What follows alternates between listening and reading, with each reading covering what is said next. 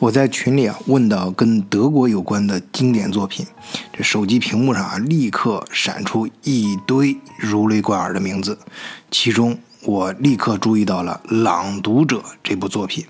这是德国法学教授和法官本哈德·施林克于1995年撰写的一部小说，原名叫《Der Vorleser》。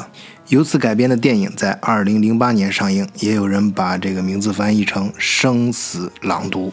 哎，我们这一代人啊，心目中的这个大美女温斯莱特啊，在她主演的《坦坦尼克号》里面，她扮演的那个 Rose 的时候，哎，你看她那个波浪翻腾的那种红色秀发，还有如凝脂般的肌肤，哎，那种美艳啊，就像一幅古典浪漫的油画，又像是一朵黑夜中浓郁的玫瑰。总之啊，在我们观众的梦里，她是。静止的，它能把所有的美丽都凝结在一个完美的少女的通体上，而在《朗读者》这部电影里，温斯莱特的表演呀，则是动的。哎，你看她穿丝袜的时候，手指一圈一圈的往上提，划过腿上一段段精美的线条。哎，摩挲过的书本那边边角角，指尖流露着向往与渴望。哎，这些动作呀，其实啊，她并没有丝毫的妩媚，她不过是一个三十六岁女人平常的一些日常性的动作罢了。但是。在十五岁少年的眼中，却是如此的迷人，像是一支撩人的曲子，或是跳动的火把，带你去探索一片片神秘的领域。一个少年爱上比他大二十一岁的女人，这咋一听啊，似乎是一个轰轰烈烈的爱情故事。其实啊，根本没有那么复杂。麦克在去图书馆的路上突然发病，躲在偏僻破旧的门洞里呕吐，偶遇下班回家的汉娜。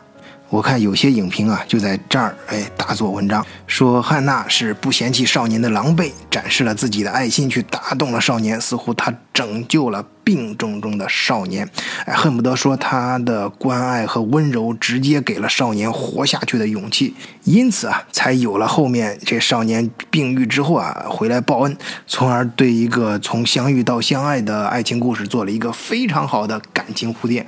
其实啊，如果这些影评人啊能够有时间真正坐下来，安安静静的看这部电影的话，就会理解他这种解读是如何的牵强附会。电影其实就是想安排一个很自然的相遇。哎，事情就是要让它尽量显得平淡而真实，因为一个乘客和一个检票员的设定啊，本来就有 N 多种的相遇的方式啊，甚至是哎，你递过去一张票，他递过来一个眼神，直接就一见钟情。而现实生活中啊，并不是这样，哎，和你天天相遇的人未必能注意到彼此的存在。这少年嘛，在成长的过程中总要犯一次病，而有些事情啊，就是在犯病的时候才会发生。而这里啊，其实要说铺垫的话，应该不是说感情方面的铺垫，而是让主角正巧知道检票员家在哪儿住。而汉娜对陌生少年的救助，也不过是一个这个年龄的女人正常的一些表现。哎，说到这儿啊，不得不佩服这个温斯莱特的演技。这个出生在英国、成名在美国的这样一个演员，哎，他能把德国这个底层劳动妇女的那个，呃，举手投足啊。就表现的淋漓尽致，因为我长期生活在德国啊，一看就能联想到，德国就是平常像呃检票员呐，还有呃就是最最最底层的这些劳动妇女他们的动作的习惯，而且就在他对少年的这种呃给他一些呃就是很很正常的一些动作吧，比如让他清洗一下呀，是吧？地板冲一下呀，这些嗯自然而然的流露出汉娜这个人物性格的。简单啊，甚至是有一点粗鲁。而当麦克重新又一次回来再找他的时候，哎，也没有那么复杂。你想，一个青春期的熊孩子，不就那点事儿吗？这种对性的冲动和渴望，以及制服诱惑的情节，相信大家都不陌生啊。哎，这就是为什么这导演呢，在选女主角的时候，除了温斯莱特，他只考虑过妮可基德曼。啊，他直接拒绝了其他主动上门的一些硬件不太过硬的一些女星，他一定要找穿上制服的女人，能给男人足够诱惑感的那种。你注意啊，这里他并不是想表达什么汉娜的什么人性的光辉啊。当然，那个 对于呃这个十五岁的少年来说。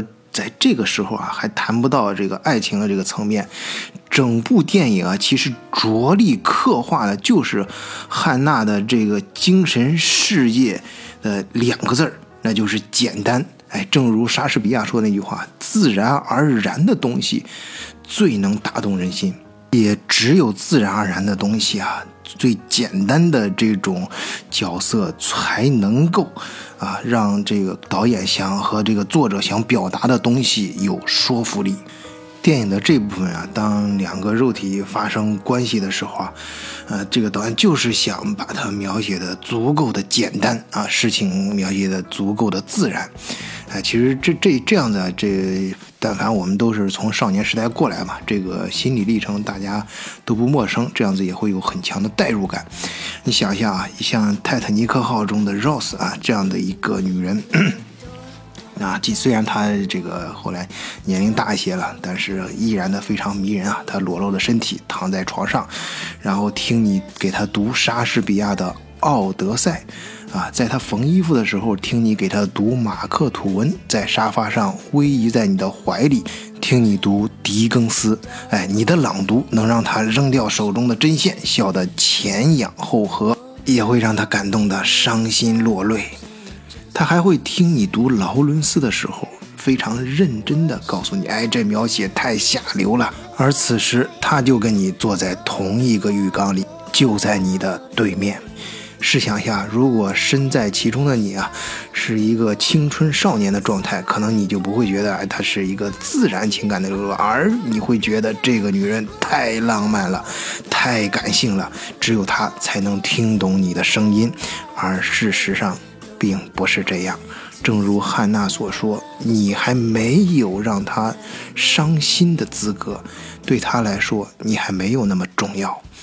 这当然会刺激到青春少年做出更过激的行为，毫无顾忌地挥洒自己更多的情感，为他变卖自己的集邮册，带他去旅游，为他而写诗。受伤越深，爱的也会越深，危险会让你的激情更加泛滥。而温斯莱特之所以成为当年的奥斯卡影后，就是因为他在这部电影里面的表演呀，非常的简单而自然。哎，无论背负怎样的故事，他都不会跨越自己的那种普通。这种普通啊，对于塑造这个角色太重要了。也正是因为汉娜的这种简单和普通。让他在做纳粹集中营看守的时候啊，能麻木地把一个个犹太人送进毒气室。当然，在那个时代，他不过是希特勒帝国中芸芸众生中一个普通的沙粒。当然，那个时候的麦克还不知道这些啊，他只知道，那个十五岁的夏季，哎，让自己全心全意地迷恋着一个女人，沉浸在她的身体和味道里不可自拔。而后啊，那个女人便消失了，再无音信，而自己再也找不到可以让他如此爱恋的女人了。直到若干年后啊，麦克已经成了一个德国大学法律系的高材生，被导师选中去旁听二战罪犯的审判。突然间，一个平淡而熟悉的声音传进了麦克的耳朵，这让他内心瞬间炸裂，因为那个。正是汉娜的声音。此时，她正坐在法庭的被告席上，而且直言不讳地讲述着自己的经历。而且，她也并不觉得自己有什么罪。对她来说，那只是一个工作。不过对麦克来说，那可就不是工作那么简单了，尤其是。当汉娜说到她会在夜里挑选一些体弱多病的囚犯给她读书，然后第二天把他们送进毒气室时，麦克的内心立刻回想起自己给他朗读时的样子。他无法相信自己爱恋的女人，竟然是二战中的谋杀犯，爱恨交织。在麦克的心中翻江倒海，而汉娜却依然平静地讲述着她过往的经历。她真的不觉得自己有什么罪。对于当时的她来说，那真的是一份她不得不做的工作。所以，当法官咄咄逼人地把她问及的时候，他就反问了一句：“那么，法官大人，如果换做你，你当时会怎么做呢？”这一问让众人哑口无言，法庭陷入了尴尬的寂静。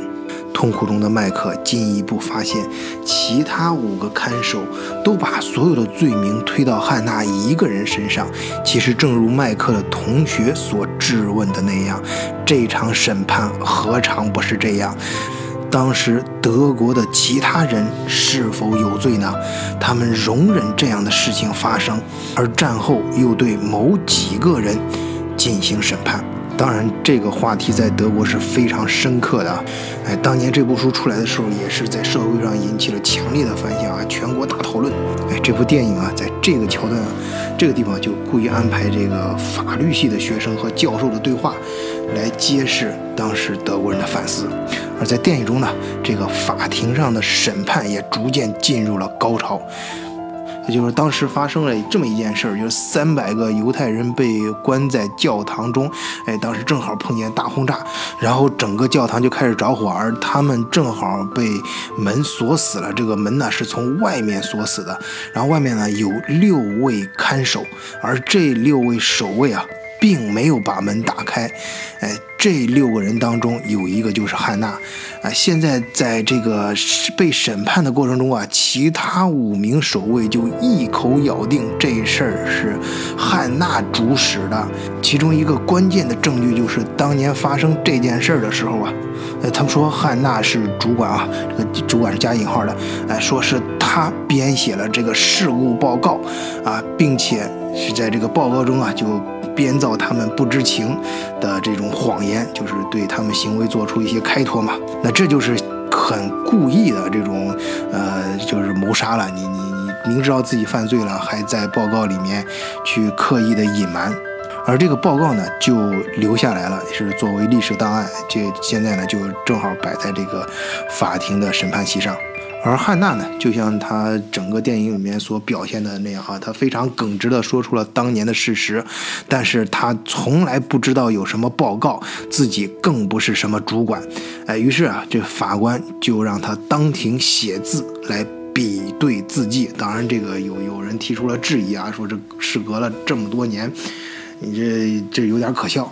但是法官不管，哎呀，不管是出于他个人的愤怒，还是，呃，对这个就是被告人的一个交代，总之把笔和纸放在了汉娜的面前。当汉娜面对啊这个笔和纸的时候啊，他就突然犹豫起来，眼神处流露出一种不可名状的惊恐。就在汉娜这么一犹豫的瞬间啊，麦克的脑海中突然像是出现了一道闪电，往事一幕幕的浮现出来。为什么他总是让自己读给他听，而不是自己看？为什么一手推开自己写的旅行计划？为什么面对菜单惊恐慌张？他意识到一个可怕的事实。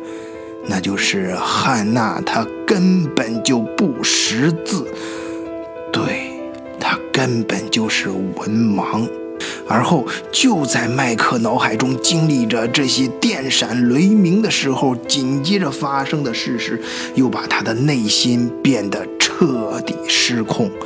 面对同伴的栽赃，面对法官的拷问，面对众人的责骂，汉娜宁愿主动。承担这个罪名，也不愿意在公众面前承认自己是文盲。为什么？知识对于这个简单的心灵来说，这是他最重要的东西。即便再卑微的心灵，也需要最后一道防线。麦克的教授说啊，我们以为维系社会的是道德，其实不是，维系社会靠的是法律。问题不在于对错，而在于是否符合法律，而不是现在的法律，是行为发生时的法律。法律是狭窄的，你当时的想法其实并不重要，重要的是事实。一旦犯罪的事实确认，便可推导出你有罪的动机。法律是残酷的。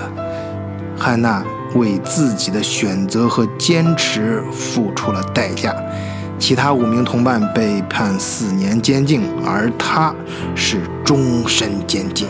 那么对于麦克呢？此时他是站出来为汉娜辩护吗？麦克不敢承认自己的那段恋情，他内心被彻底击碎了。他甚至不敢去牢房探望昔日的恋人汉娜。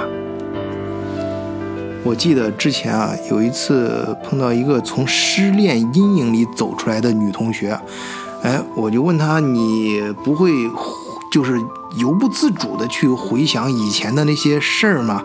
就是你是？”怎么能够保持自己现在心灵比较平静啊？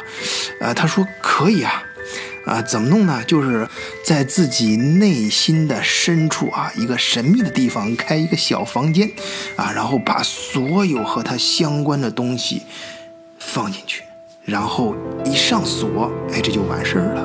哎，就是说我把那些东西锁起来，在记忆中隔离出去。然而。麦克锁住了自己的往事，却锁不住自己的感情。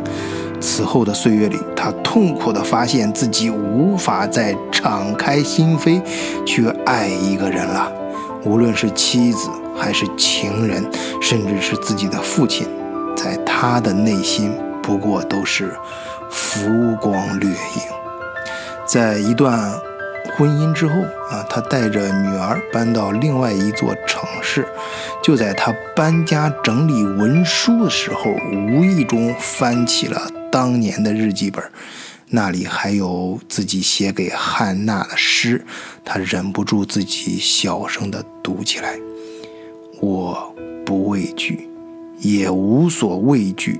受伤越深，我的爱也越真切。”危险只会增添这份爱，让它更清晰、更丰富。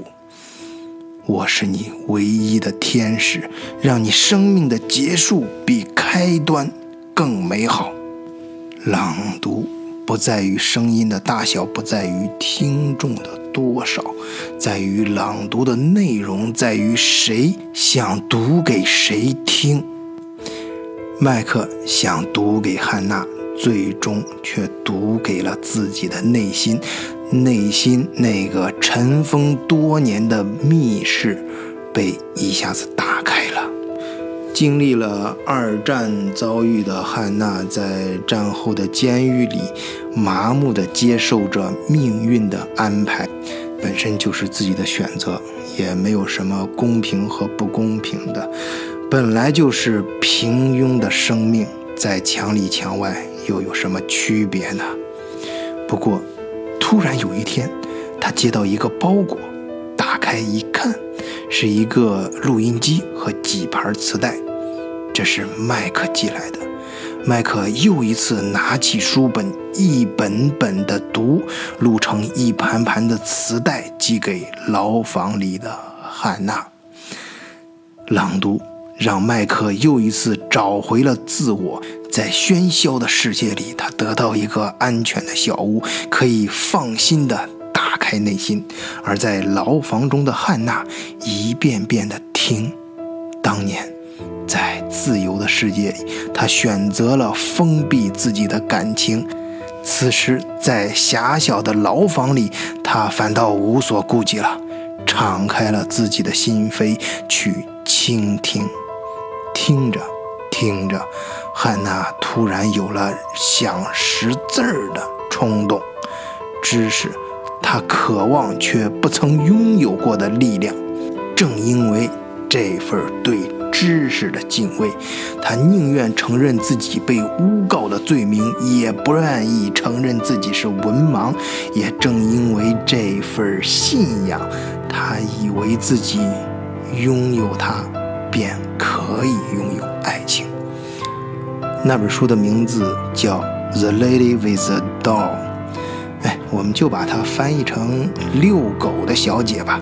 哎，她跟着麦克的声音啊，这一二三四五的数着单词儿，一个一个的抠，又圈出其中相同的单词，哎，哎，他就是用这种最笨、最原始，也是最简单的方法去学习阅读和写字。哎，就这样，不知过了多久，麦克终于收到了一封汉娜写来的信。哎，那虽然是简简单单的两行字，但确实是汉娜亲笔写的。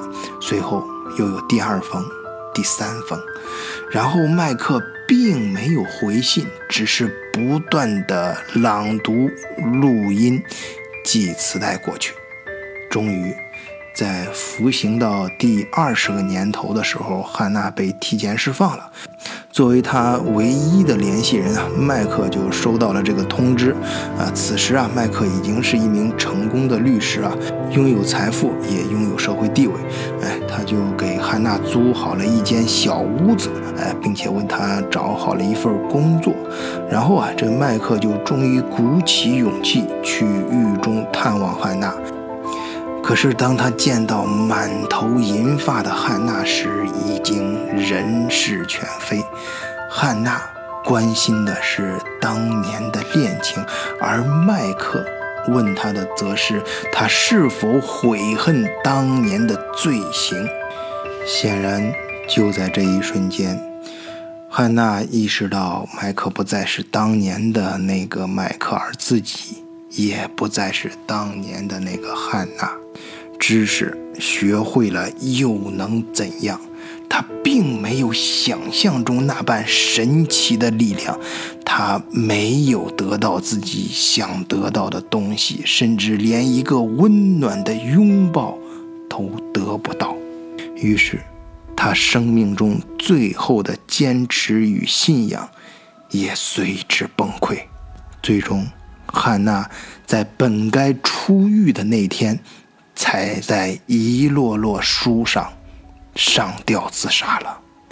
麦克赶到现场，捧着汉娜的遗书，失声痛哭起来。随后，他在做什么，都已经不重要了。汉娜和麦克的悲剧，就是那一代德国人的悲剧。对汉娜的审判是否公平？已经不再重要，重要的是必须有一场审判，而时代投射在麦克的精神世界里，情感的扭曲则成了一种必然。历史就是历史，任何人都可以有不同的解读，但却无法改变，也无法置身事外。当朗读可以跨越年龄、时间和生死的时候，朗读便不再是一种简单的信息交流，而是一种神圣的仪式，祭奠你的信仰，救赎彼此的心灵。